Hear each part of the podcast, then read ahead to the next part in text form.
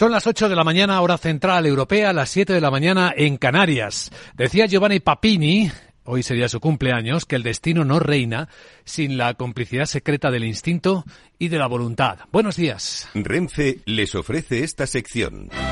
Dicen los futuros que en una hora van a abrir las bolsas de Europa, van a empezar la semana con subidas y serán inicialmente en torno a las siete décimas, que es lo que viene subiendo el futuro del Eurostox. Está en 4.050, 27 puntos arriba. Empieza a moverse ahora mismo el futuro del IBEX 35, una subida de 35 puntos. Esto es una subida de tres décimas, la mitad que el futuro europeo. Está en 8.727. Hay quien se preguntará si va a tener impacto en la bolsa española con esta menor subida la incertidumbre de Brasil que estamos monitorizando. Hablaremos de ello en la gran tertulia de la economía también enseguida. El futuro del mercado americano viene acompañando este comienzo positivo de la semana en las bolsas. Tres décimas arriba el futuro del SP en 3.926. Y sobre todo las subidas en las bolsas de Asia que acabamos de ver, con la reapertura china en el foco y con las tecnológicas recuperándose. Eso forma parte de la actualidad de este lunes 9 de enero, entre otras cosas. Capital, la Bolsa y la Vida, con Luis Vicente Muñoz. Ya ha comenzado el año y parece que hemos tenido un mini rally de apertura en las bolsas, sobre todo con las americanas. Nos ocuparemos de las españolas conforme se acerque las 9 de la mañana en la próxima hora con el informe de preapertura y sus protagonistas, pero también de lo que nos eh, esperamos esta semana con claves políticas importantes en Europa, reforma del sistema de pensiones. En España veremos cómo los supermercados, eh, autoservicios han ido aplicando las rebajas del IVA. Nos va a contar enseguida en primera persona qué dificultades están teniendo, qué está pasando el director general de ASEDAS de la Asociación Española de Distribuidores, Autoservicios y Supermercados, Ignacio García Magarzo. Y tras él abriremos la gran tertulia de la economía con Fernando Zunzunegui, María José Villanueva y Julián Salcedo para hablar de todas las historias hasta que comience la preapertura de la bolsa, que vemos que viene en positivo, acompañada además de un euro más fuerte. Está casi a 1,07 el cambio euro-dólar, con un petróleo más caro. Está casi a 75 dólares el barril West Texas y con una onza de oro que sube a 1.883 dólares.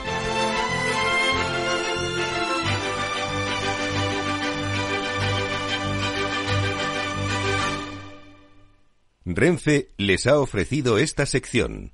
Lauri, decidido. La despedida la hacemos en Gandía. Prepara el bikini. Lauri, que en Gandía vive el ex de Jesse. Que nos vamos a Málaga. Lauri, que no. Que dan mal tiempo. A Bilbao. Pinchos y party. Lauri, una cosita. Que al final es despedida conjunta. Te hago administradora del grupo que no puedo más.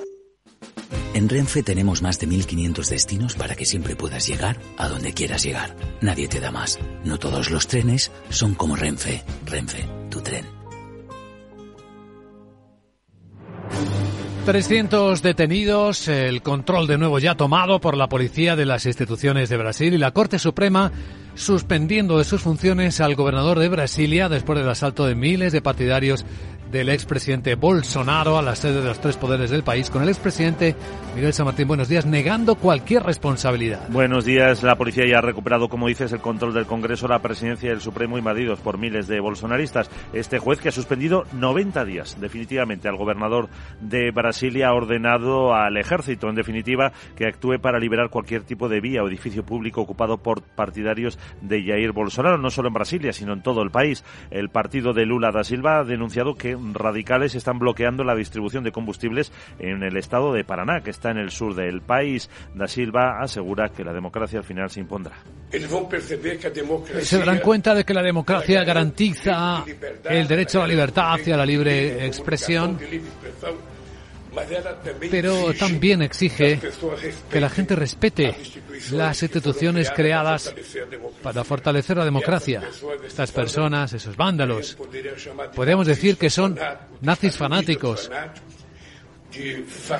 Estalinistas fanáticos, fascistas fanáticos. Al menos son ya 300 los partidarios de Bolsonaro detenidos acusados de invadir y destrozar la sede del Congreso, la Presidencia y la Corte Suprema. Bueno, y en Europa ya hemos visto cómo no hubo tregua de Navidad de las fuerzas rusas que han seguido atacando en todo el frente de combate.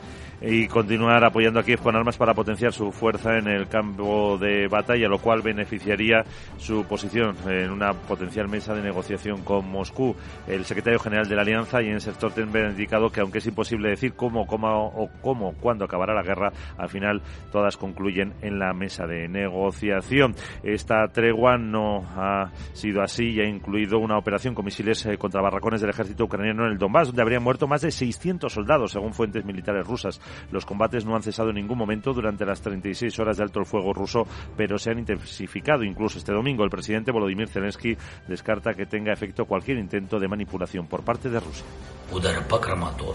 Estos ataques contra Kramatorsk y otras ciudades del Donbass, contra objetivos civiles y en el mismo momento en que Moscú informaba de un supuesto silencio de su ejército, son nuevas amenazas de funcionarios rusos a Europa y al mundo también, y todo ello mientras Moscú hablaba de una supuesta tregua. Ningún intento de Rusia de manipular la diplomacia y la política va a funcionar ahora. Rusos y ucranianos están a la espera del comienzo de la siguiente contraofensiva enemiga, aunque el invierno desaconseja movimientos bruscos con temperaturas que están siendo de 14 grados bajo cero en el Donbass. En clave económica y en España, a la espera de los datos definitivos, la recaudación tributaria, la recaudación de Hacienda va a cerrar el año 2002 con un récord de todos los tiempos. Ya a cierre de noviembre superaba los 240.000 millones de euros, mejor que todo el 2021 según la agencia tributaria. Se debe a la buena marcha del empleo, los elevados márgenes empresariales y la inflación, responsable de una cuarta parte del aumento de la recaudación. Eso sí, las medidas fiscales han supuesto una merma de 6.150. Estaban encaminadas a, ayudar en el ámbito energético. Todos los grandes impuestos acumulan aumentos de dos dígitos. El IVA ingresa un 16% más, el IRPF supera por primera vez los 100.000 millones y un 27% más se ha ingresado en la campaña de la renta de 2021, el mismo porcentaje que se ha elevado el impuesto de sociedades. Y en la agenda del lunes Sara buenos días. Muy buenos días, aunque no lo digas sé que lo piensas y lo sabes. ¿Qué? La agenda sarabotiense es referencia en el mundo y más porque te cuento que ya tenemos el dato de Alemania que es la producción industrial de noviembre que sube dos décimas. Hombre. Algo mejor de lo esperado. ¿Sí? En Francia tendremos la balanza por cuenta corriente y la balanza comercial del mismo mes. En la zona euro se conocerá la tasa de paro de noviembre que podría mantenerse en el 6,5% y el índice de confianza del inversor Centix de enero para el que se espera una mejoría. Además, Italia publica el desempleo de diciembre, Portugal la balanza comercial y Alemania y Francia emiten deuda, y en Estados Unidos se divulgan datos de crédito al consumo de noviembre y el índice de tendencias del empleo de la Conference Board. Bueno Luis Vicente, vamos a escuchar al director general de Asedas para hablar de... ¡Ay, que el IVA ya llegó! ¿Eso me influye a mí? También le puedes preguntar por el impuesto a los plásticos que les afecta mucho, y a todos los mortales, pero no a mí que soy de acero. Jeje, me voy ya que al final le hago la entrevista y no veré ni un eurillo. Chao. Seguro que no tiene nada de plástico dentro, querida Sara. Enseguida saludamos a nuestro invitado capital, a don Ignacio García Magarzo, director general de Asedas.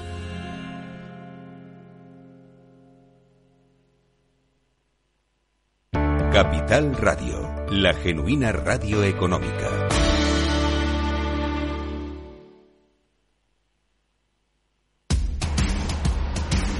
No pierdas detalle de todo lo que afecta a tus inversiones y a tu bolsillo. Toda la información en Mercado Abierto con Rocío Arbiza, de 4 a 7 de la tarde en Capital Radio.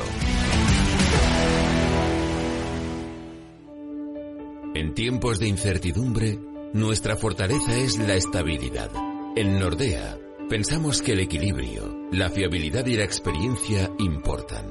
Nuestra estrategia Stable Return muestra un sólido comportamiento en el largo plazo para sus inversiones. Invierta en estabilidad. Invierta en tranquilidad. Descubra más en nordea.es.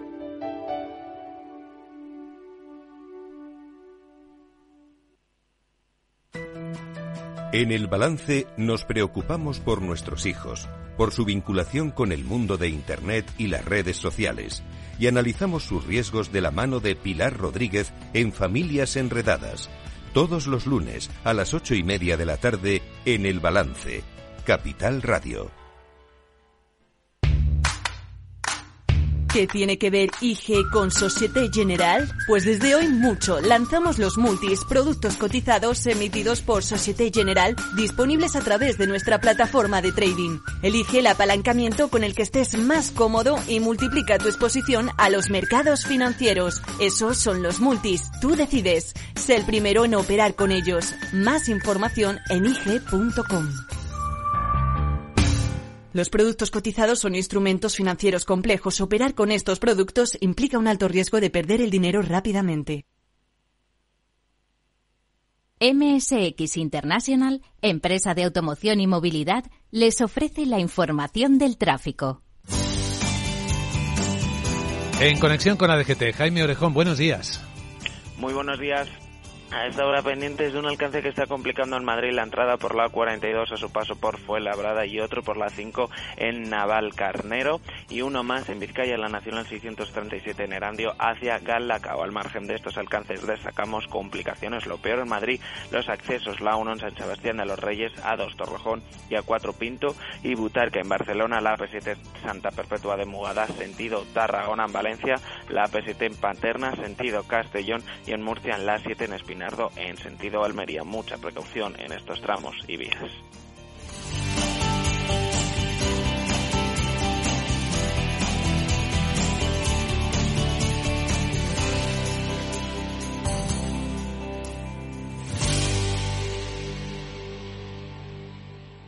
MSX International empresa líder del sector de la automoción, les ha ofrecido la información del tráfico y les desea cautela con sus vehículos.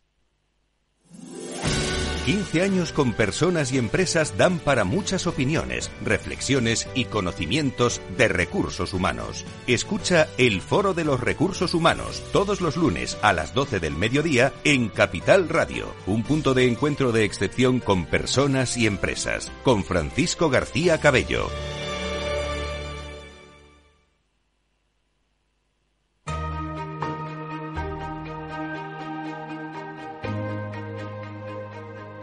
La entrevista capital.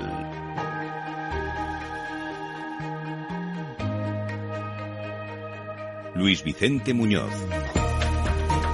Damos la bienvenida a nuestros estudios de Capital Radio a don Ignacio García Magarzo, director general de ASEDAS, la asociación que agrupa en España distribuidores, autoservicios y supermercados. Don Ignacio, muy buenos días. Muy buenos días, Luis Vicente. Feliz año. Feliz año. Hemos empezado el año con nuevas medidas anticrisis, especialmente una que si no recuerdo eh, mal, usted ya decía en el mes de mayo del año pasado que sería útil para contener la inflación, que era rebajar el IVA de los alimentos. Bueno, finalmente han sido de algunos alimentos básicos, pero ha llegado la medida, ¿no? Sí, sí, sí, es una muy buena noticia que efectivamente veníamos reclamando desde hacía muchos meses porque todos somos conscientes de que estamos en una situación excepcional, con una inflación muy alta, provocada por circunstancias objetivas que la verdad es que escapan al control de la cadena agroalimentaria y de las empresas españolas.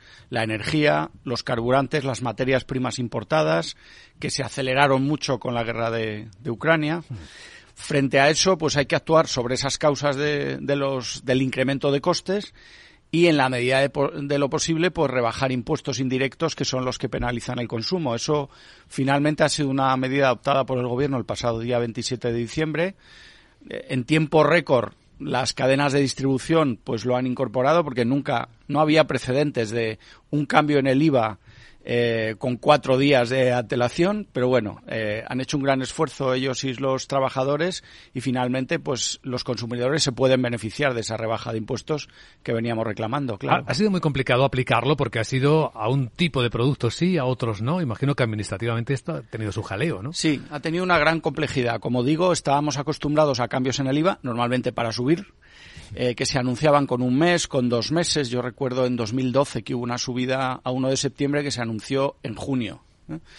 Ahora eh, hemos tenido la, complejidad administrativa e informática de crear un nuevo tipo. El 5% que se aplica a pastas y aceites no existía.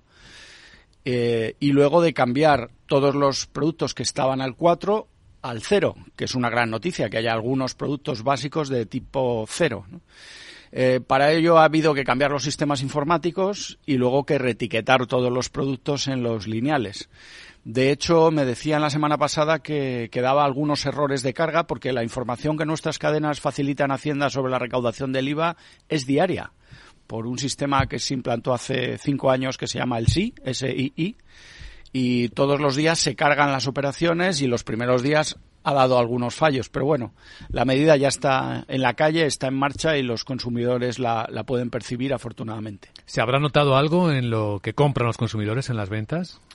Bueno, ha coincidido justo con estos días de Navidad, que son días de consumo especial, y nosotros en lo que confiamos en, es en que ayude a devolver confianza al, al consumidor, que que bueno pues está en una situación un poco delicada porque las noticias económicas eh, no son muy esperanzadoras todos tememos que haya un problema de consumo lo, teníamos antes del verano después eh, bueno hemos tenido una buena navidad lo importante es que eso se mantenga y que, que en fin, que la, la, falta de confianza no frustre el crecimiento de un sector que es esencial para la economía española. En paralelo están pasando otras cosas, don Ignacio, que habrá que calibrar también, porque el IVA baja. Eh, limitadamente para algunos productos de consumo básico, pero se aplica un nuevo impuesto sobre los plásticos. Sí. Eh, lo que por un lado se quita, por otro se pone.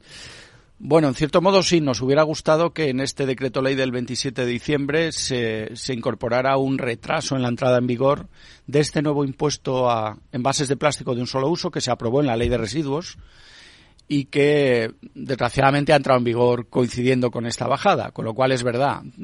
Eh, las previsiones de recaudación son en torno a 680 millones de euros, con lo cual eso sí va a afectar a un buen número de productos de los mismos que están afectados por la bajada del IVA, porque envases de plástico de un solo uso hay en cientos de miles de productos de alimentación.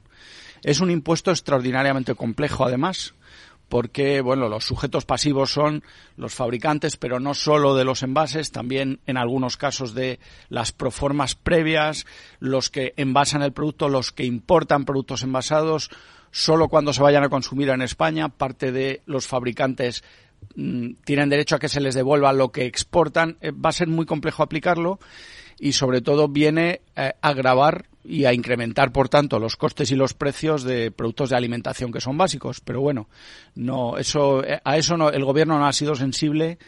Yo entiendo que porque era una medida que tenía ya eh, anunciada y comprometida con las autoridades comunitarias, pero bueno, eh, ahí estamos. Pero la complejidad del proceso de información del impuesto no exime que al final sea el consumidor al que se le repercuta, ¿no? Lo pagará finalmente el consumidor. Claro, es un, es un coste más en un momento en el que los costes están disparados en muchos otros eh, factores. Entonces, los márgenes de las empresas se, se ajustaron muchísimo. La prueba de, del gran esfuerzo que hizo la cadena y la distribución es que el, el, IPC de alimentación tardó mucho más en subir que el IPC general. Durante muchos meses estuvimos muy por debajo del general y luego un momento en que las dos curvas se cruzaron y se empezó a repercutir porque ya no había más remedio, porque los márgenes no daban más de sí. Esa es una situación que desgraciadamente se mantiene muy condicionados por el precio de la energía. La verdad es que la mayor parte de las empresas que ahora están cerrando el ejercicio anterior basan sus beneficios o sus pérdidas en función de cómo hayan podido manejar el coste energético que en muchos casos se ha multiplicado por cuatro.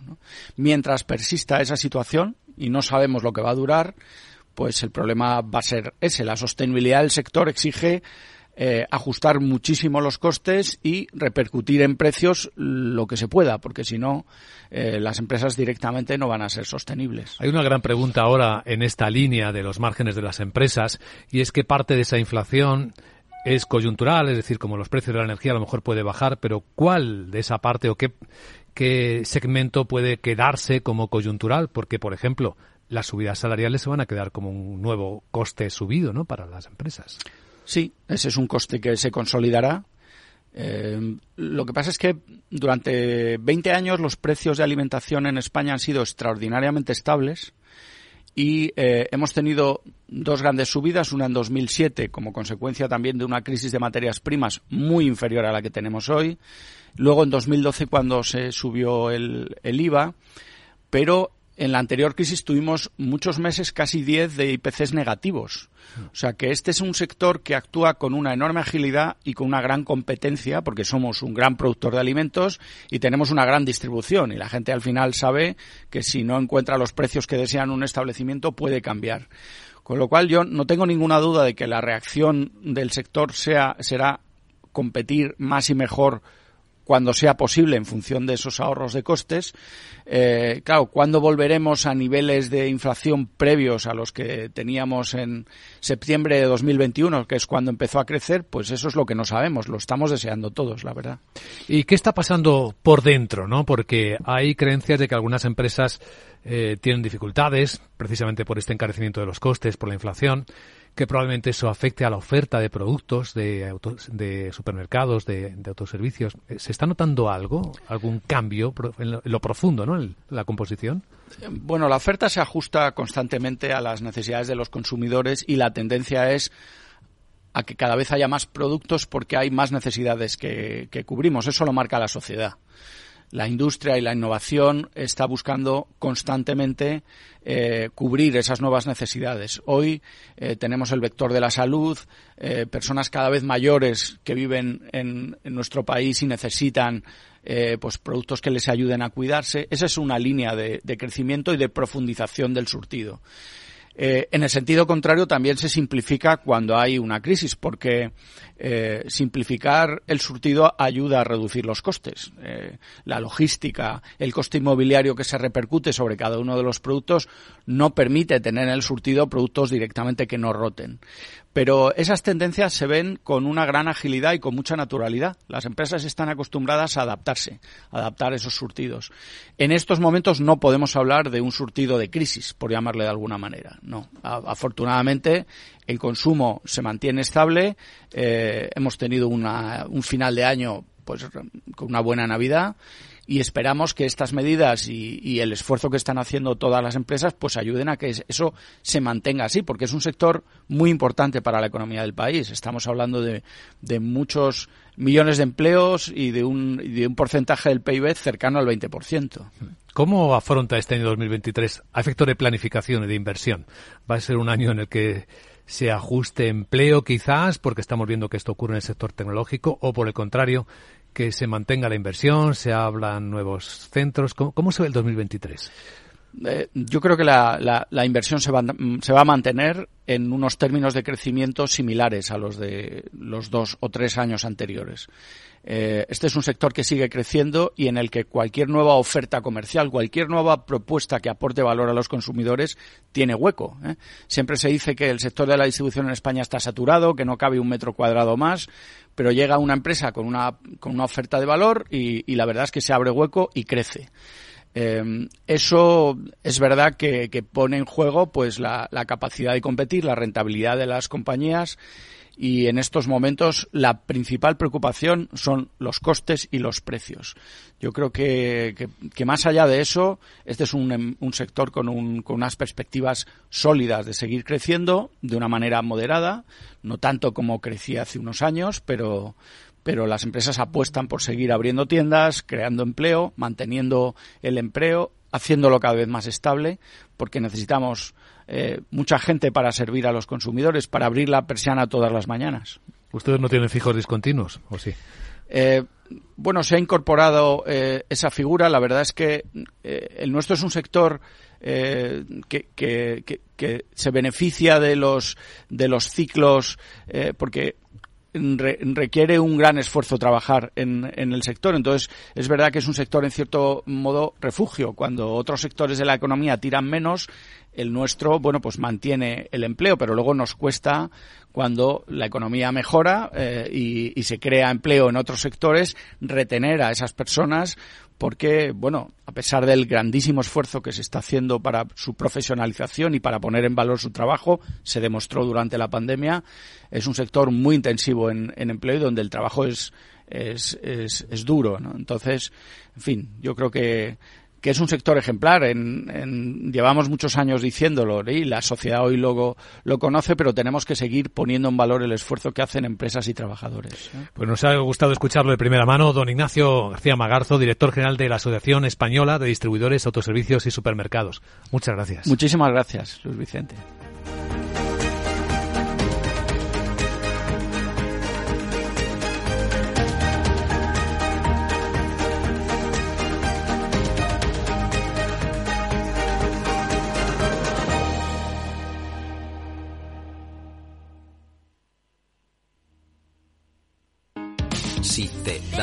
Cambiar de banco, Santander te lo pone fácil. Hacerte cliente es tan sencillo y rápido que lo puedes hacer estés donde estés, que para algo es una cuenta online. Y además, te llevas 150 euros si traes tu nómina antes del 2 de diciembre. Consulta condiciones en bancosantander.es. Santander, por ti, los primeros. Pa, pa, para, pa. ¿Busca una plataforma de trading potente? Con CMC Markets tendrá herramientas de trading de nivel institucional en sus manos, con más de 115 indicadores técnicos, osciladores, agenda macro, análisis fundamental de Morningstar. Descubra todo lo que necesita nuestra plataforma de manera gratuita. Opere con el mejor. Pruébelo sin compromiso con una cuenta demo. Entre en cmcmarkets.es o llame al 911 140 700. CMC Markets. Más de 30 años siendo su broker online de confianza. Los CFD son instrumentos complejos y están asociados a un riesgo elevado de perder dinero rápidamente debido al apalancamiento. El 77% de las cuentas de inversores minoristas pierden dinero en la comercialización con CFDs con este proveedor. Debe considerar si comprende el funcionamiento de los CFDs y si puede permitirse asumir un riesgo elevado de perder su dinero. Hoy estás aquí y mañana... En cualquier parte. Llega a Capital Radio el primer programa sobre el metaverso de la radio. Todos los lunes a las dos y media de la tarde nos desplazamos por las ondas a diferentes universos con Selena Niezbala y el equipo de la Frontera VR. Sintoniza Metaverso en la Frontera y teletranspórtate con nosotros.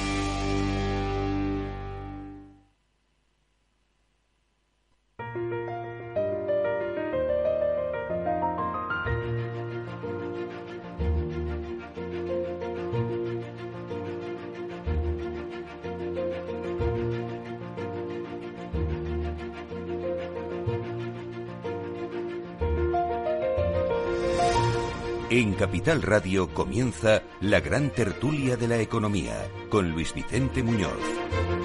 Abrimos ya la gran tertulia de la economía. Aquí están con nosotros ya María José Villanueva, como tantos lunes, eh, consultora de salud y farma, miembro de EGECON, de la Asociación Española de Ejecutivas y Consejeras. ¿Qué tal, María José?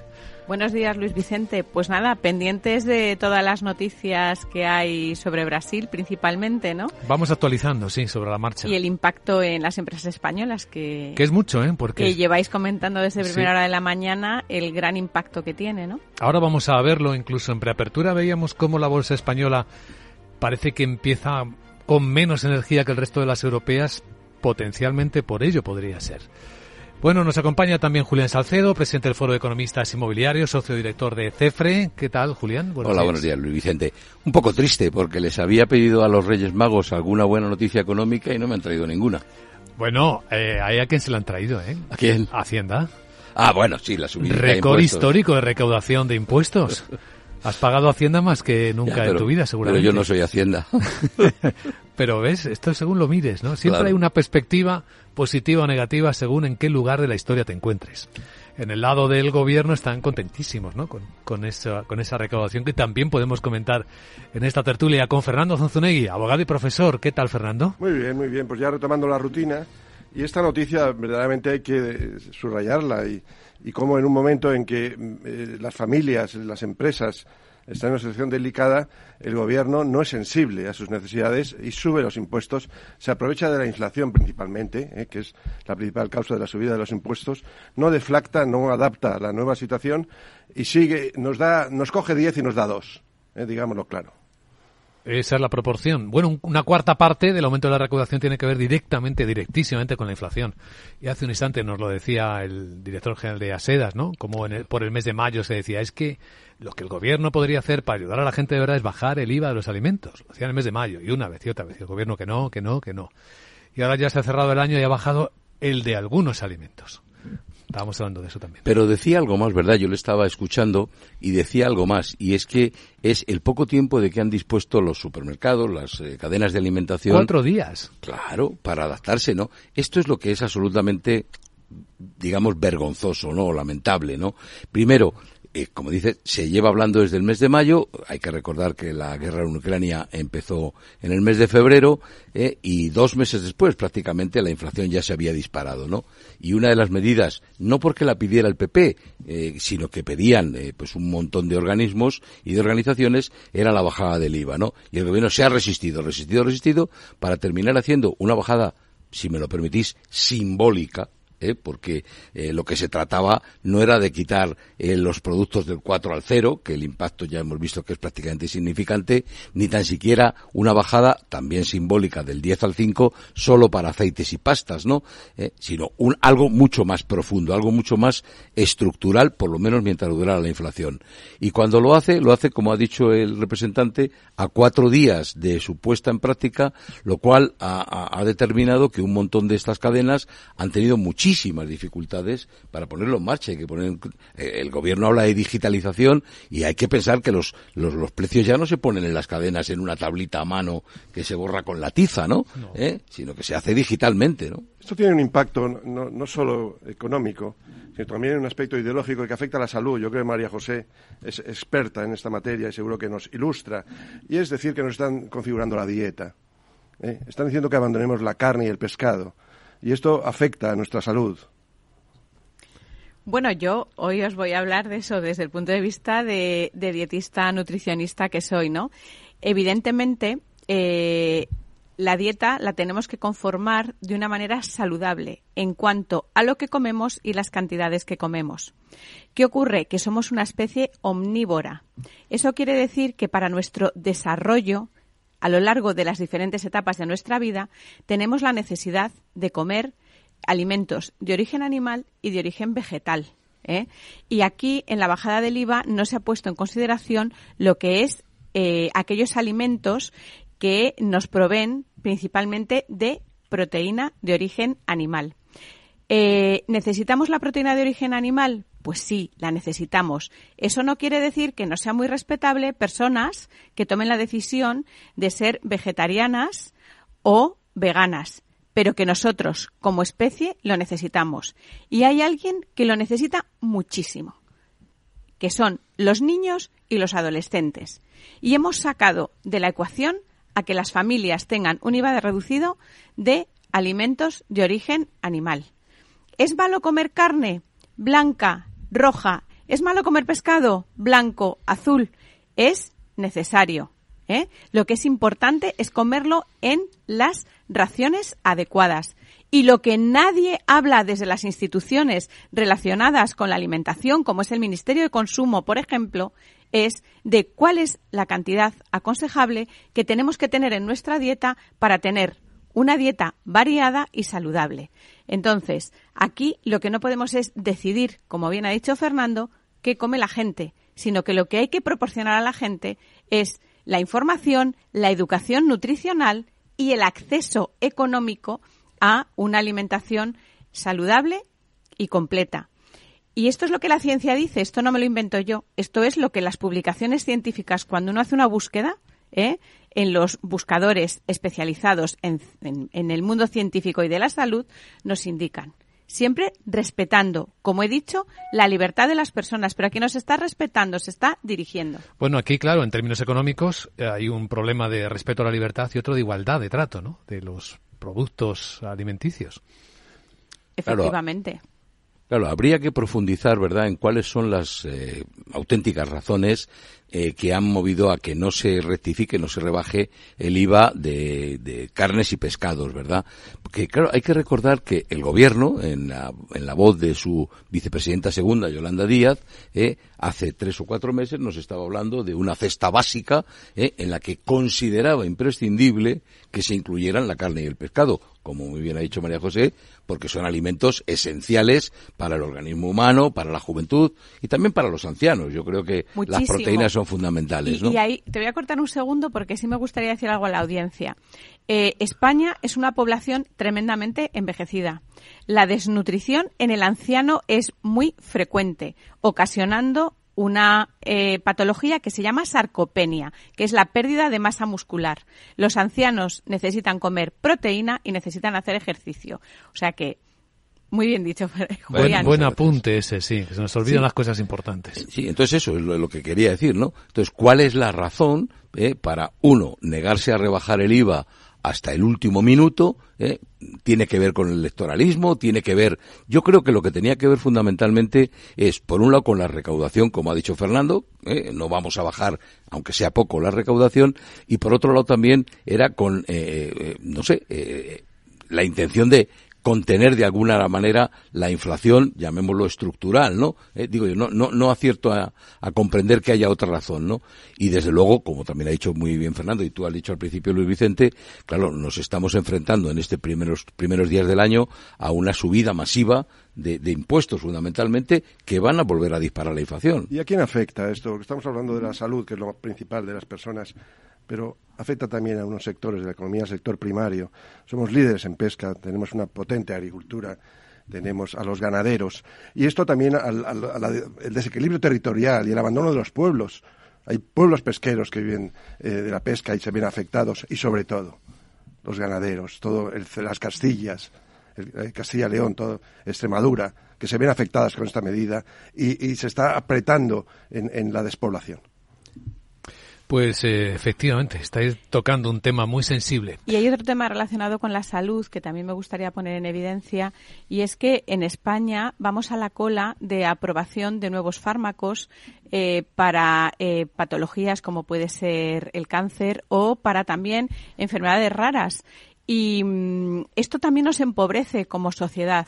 Vamos a la cola de Europa. ¿Eso quiere decir que todos los fármacos se tienen que aprobar? No, por supuesto, tiene que haber un grupo de expertos que eh, decidan si ese fármaco se tiene que aprobar o no. Para eso no está la Agencia Europea del Medicamento, María José. Ya, pero es que eh, la Agencia Europea del Medicamento aprueba los fármacos, pero son eh, países, algunos países europeos los que deciden al final lo que se llama precio reembolso, es decir, la financiación de esos fármacos. Entonces, lo que está ocurriendo en España es que, eh, bueno, pues estamos a la cola versus las demás potencias europeas en cuanto eh, a lo que es eh, la autorización con precio y reembolso para la comercialización de, nuevos fármacos. Entonces, bueno, yo lo que quiero llamar la atención sobre esto es que la justificación que se dice es porque no hay dinero para financiarlo. Entonces, a mí lo que querría llamar la atención es eh, esto es un empobrecimiento en salud. Estamos hablando de que hay un superávit enorme por eh, la inflación. Estamos hablando también de lo que es em, la gestión de los recursos y esto nos afecta muchísimo a nuestra salud. Eh, ¿Qué puede influir sobre esto? Pues el posicionamiento del gobierno respecto a para esto no tengo dinero, pero si vemos cómo para medidas electoralistas hay muchísimo dinero y, que luego muchas no tienen calado y ese dinero ni se llega a gastar, es decir, destinamos tales partidas a esto, pero luego los, los procesos burocráticos son tan complejos que esas, esas medidas no acaban eh, revirtiendo en esos fondos a la población y mientras tanto, pues tenemos esta situación. Yo eh, me gustaría muchísimo, repito, llamar la atención sobre esto porque perdemos eh, acceso a fármacos nuevos, eh, no estamos haciendo una gestión eficiente de los recursos en la sanidad. Tenemos 17 sistemas sanitarios. Eh, tenemos noticias de que los españoles, y vienen hoy en los medios económicos, somos los españoles que más poder adquisitivo perdemos. ¿eh? Cuando superamos ese poder, ese poder adquisitivo supera los 1.000 euros y la media europea está en 400 euros. Y luego también otro tema fundamental para la financiación de nuestra sanidad pública es que los mayores de 55 años son los que contribuyen, los que, los que llevan, los que, los que sostienen una cuarta parte del PIB nacional. Esto requiere una reflexión muy grande. Esto requiere un gobierno que mm, no se preocupa de sus ciudadanos, que lo, que se preocupa es de medidas electoralistas y marketingianas, y lo acabamos de ver ahora con la Asociación de los Supermercados. Y bueno, Pensemos. Pensemos, antes de continuar voy a lanzar una alerta temprana porque la información es insuficiente, pero a ver a qué os suena esta historia. Un carguero se ha quedado varado este domingo en el canal de Suez, en Egipto, según una firma de servicios del canal. En este momento no está claro cómo afecta al tráfico eh, de esta importante ruta naviera. Continuamos en un instante. Mientras la ciberseguridad de la información tradicional gira en torno al software y al modo en el que se implementa, la seguridad del IoT incorpora más complejidad. La conectividad ofrece cada vez más escenarios con multitud de dispositivos conectados, donde el más trivial puede llegar a ser peligroso si resulta comprometido. Las soluciones Zero Trust de Zscaler permiten reducir estos riesgos. Descubra más en zscaler.es.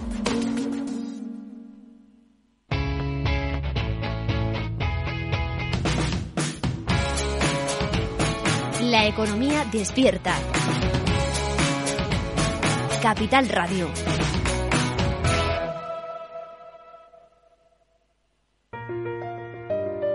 Estás escuchando la gran tertulia de la economía. Aprovecho para adelantaros cómo van a abrir las bolsas de Europa dentro de 20 minutos. Según eh, estoy viendo en pantallas al alza, cinco décimas. Sube ahora el futuro del Eurostox, dos el del IBEX. Y ahora nos vamos a preguntar por qué menos de la mitad sube el futuro del IBEX. El del SP500 una décima. Parece que esto está aflojando ¿eh? en el comienzo. 3.920 sube el SP según veo en las pantallas de XTV.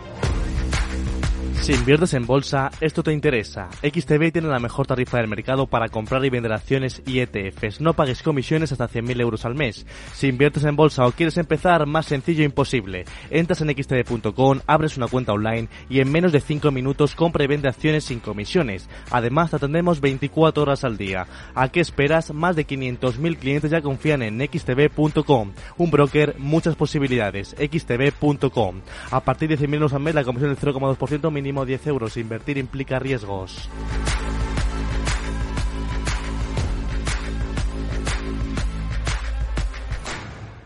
Pues voy a contar todo lo que sabemos de este carguero que se ha quedado atascado en el canal de Suez. Eh, Lo está contando el contratista de servicios LED Agencies. El barco se llama MV Glory. Está encallado cerca de El Cántara, en el estado egipcio de Ismailia, según dice la eh, citada compañía. Los remolcadores del canal de Suez se encuentran en este momento tratando de reflotar la embarcación para evitar que se bloquee el paso por el canal. ¿Recordáis lo que pasó la otra vez? Sí que lo recordáis, ¿verdad? Todos. Sí, también la industria y, y- siempre se aprende, por tanto, esperemos que si se tardaron dos semanas, ahora se tardará pues menos tiempo y se resolverá un tema que no deja de ser una contingencia que no debe afectar a, a la economía. Y no se monten otros cuellos de botella. Bueno, eso iba a decir, que yo creo que aquello originó un estrangulamiento del comercio internacional, estrangulamiento al final influyó sobre la cadena de producción y el, eh, digamos, eh, eh, la, la ralentización de la cadena de producción lo que supuso fue un encarecimiento de, de las materias primas y de los productos, ¿no? Como dice Fernando, si esto se soluciona en dos, tres, cuatro días, pues el impacto será muy limitado, ¿no? Estamos ahí, esperando noticias. Y estamos esperando ver qué impacto tiene, bueno, cómo siguen las cosas, los acontecimientos en Brasil. Porque lo que habéis visto en las imágenes recuerda mucho al intento de asalto, bueno, al asalto al Capitolio del mes de enero. Y ahora, pues, eh, hay una, un cierto enfrentamiento entre instituciones del Estado, ¿eh? porque la destitución o la suspensión de funciones del gobernador de Brasilia parece que muestra claramente la fragmentación política que vive Brasil después de las elecciones, con el cambio de presidente. Y claro, aquí las empresas europeas y las españolas en particular, que tienen un interés histórico, una penetración profundísima en la economía brasileña, tienen que estar hoy bastante preocupadas. ¿No os parece? Sí, por, por supuesto, ¿no? Eh, desde luego es eh, inaceptable eh, lo que ha ocurrido en Brasil, como fue inaceptable lo que ocurrió en el Congreso de los Estados Unidos, como también resultaba inaceptable, aunque no se recogió siempre así, en esas campañas que se hicieron de rodear el Congreso, etcétera, aquí en la misma España, ¿no? Entonces, eh, sin que tenga, sin que yo quiera aportar ningún ápice de, justificación a lo ocurrido, eh, sí que estaba intentando ver este, justamente con la noticia de ayer, cómo se ha compuesto el gobierno de Lula, porque hay quien dice que este Lula que está eh, gobernando en este momento como presidente de Brasil, pues es un Lula muy distinto al que gobernó en la etapa anterior. También se comenta, si no he, entendido mal, que eh, es un presidente de transición, que da su edad, que creo que son 86 o 89 años, es previsible que ceda la presidencia eh, a la vicepresidencia, al vicepresidente, la vicepresidenta actual en un periodo muy breve de un par de años, pero sobre todo es importante, me parece a mí, destacar que Lula está gobernando en una coalición de ocho partidos, ¿verdad? En el cual solamente han dejado eh, fuera de, ese gobierno de coalición a lo que ellos denominan la ultraderecha. No sé si es la ultraderecha Bolsonaro o, deja de serlo, pero en cualquier caso es otra estrategia eh, muy parecida a la que estamos viendo aquí de dividir en dos, de partir en dos a la población, ¿no? Los partidarios de los que están en contra de, ¿no? Una coalición de ocho partidos, con todos mis respetos, sea en Brasil o sea donde sea, a mí me parece que es prácticamente ingobernable. Sí, esto marca una tendencia verdaderamente eh, muy peligrosa, ¿eh? deslegitimar al contrario, eh, acusarle de fraude electoral. Y además esto está planificado. Si en el asalto al Capitolio fue eh, del Poder Legislativo, aquí se han ocupado las sedes también del Judicial y del Ejecutivo. Parece ser que es un intento eh, programado para fracasar, dado que Bolsonaro está fuera del país. Pero lo que marca es lo que va a ser la política interna eh, de decirle que no está legitimado, que ha habido fraude electoral. esto puede extenderse y no pasaría nada por extremar las cautelas en España en relación con las elecciones porque a alguien se le puede ocurrir eh, el, acusar de fraude al contrario, lo cual sería desastroso. Desde el punto de vista de Brasil y su economía, las empresas españolas no tiene por qué afectar. ¿eh?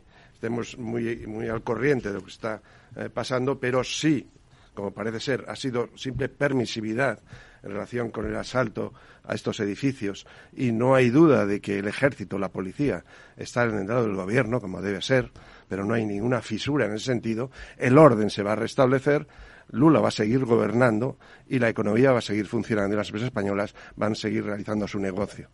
Si me lo permitís, María José, en, Sudamérica, eh, a donde viajo con cierta frecuencia, o viajaba antes de la pandemia, yo creo que se dan dos tipos de inseguridades, ¿no? Eh, la inseguridad jurídica, que es típica de las democracias, de las democracias, eh, no todas allí, en, no todas existe, en no todos los países existe, y la inseguridad física, ¿no? Entonces, claro, mm, esto que ha ocurrido en Brasil, como lo que ha lo que está ocurriendo en Perú, o lo que ya lleva años ocurriendo en Venezuela, lo que sí que hace es poner el alerta a los inversores, no a los que ya están, los que ya están mm, difícilmente se van a poder salir y entre ellos hay muchas empresas españolas, ¿no? Sino a los que tendrían que acudir, ¿no? Entonces, claro, eh, si a la inseguridad jurídica, que era evidente, ahora le sumas una eh, inseguridad física, eh, una paralización del país, etcétera, yo creo que va a tener un impacto o puede tener un impacto importante en Brasil. También oí ayer algo que decían, no queremos que Brasil se convierta en una nueva Venezuela. Eso hay que tenerlo en cuenta. Bueno, la verdad es que es una situación alarmante lo que ocurre en Brasil. Quizás será un poco el motor eh, diferente respecto a la mm, tendencia que marcaban políticamente otros países de Latinoamérica y ahora vemos que, la gran potencia que es Brasil, pues que puede, puede estar en riesgo, ¿no? Y eso es preocupante. Quizás eh, empezamos el año 2023 con estas, estas serie de, de, noticias inesperadas que estamos acostumbrados ya en estos últimos años y que, y que, bueno, pues al final están cambiando el orden mundial. A mí sí que me gustaría también llamar la atención eh, para las próximas eh, elecciones que hay en España.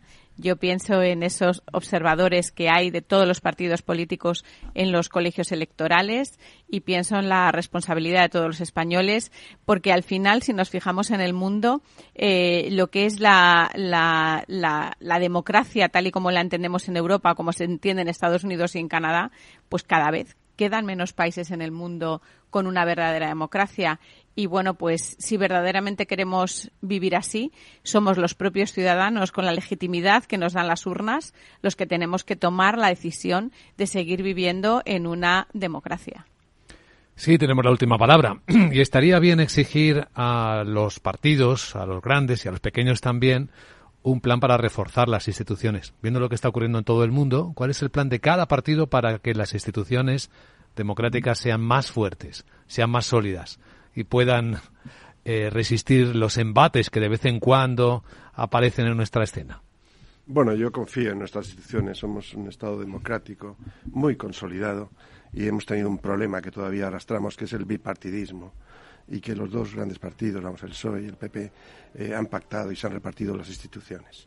Ahora se rompe y se plantea la unilateralidad por uno de los, por el PSOE, el PP se enfada, eh, pero está en cuestión si quieren volver a lo que han hecho siempre, que es aprovecharse de las instituciones y repartirse todo el poder, o si podemos ya verdaderamente ir a unas instituciones independientes eh, de los partidos políticos. Tal vez debería llevar a una reforma de, la ley de partidos. La gran tertulia de la economía en Capital Radio con Fernando Zunzunegui, María José Villanueva y Julián Salcedo. Gracias amigos y buen lunes, buena semana. Buena semana. Feliz semana.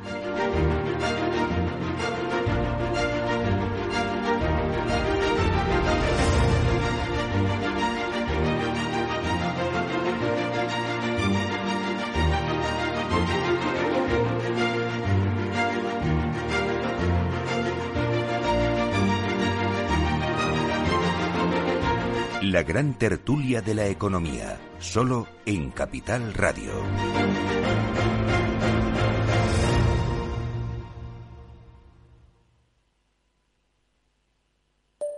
Mario, que eso de que no te da tiempo a pillar el tren. No te preocupes, que lo he mirado y hay un tren cada hora. Así que nada, salsero, duchita fría, cafetito para la resaca y ya te estás viniendo que está tu ahijao y toda su clase esperándote. Niños, saluda al Tito. ¡Tito! En Renfe tenemos la mayor frecuencia de trenes de este país. Nadie te da más. No todos los trenes son como Renfe. Renfe, tu tren.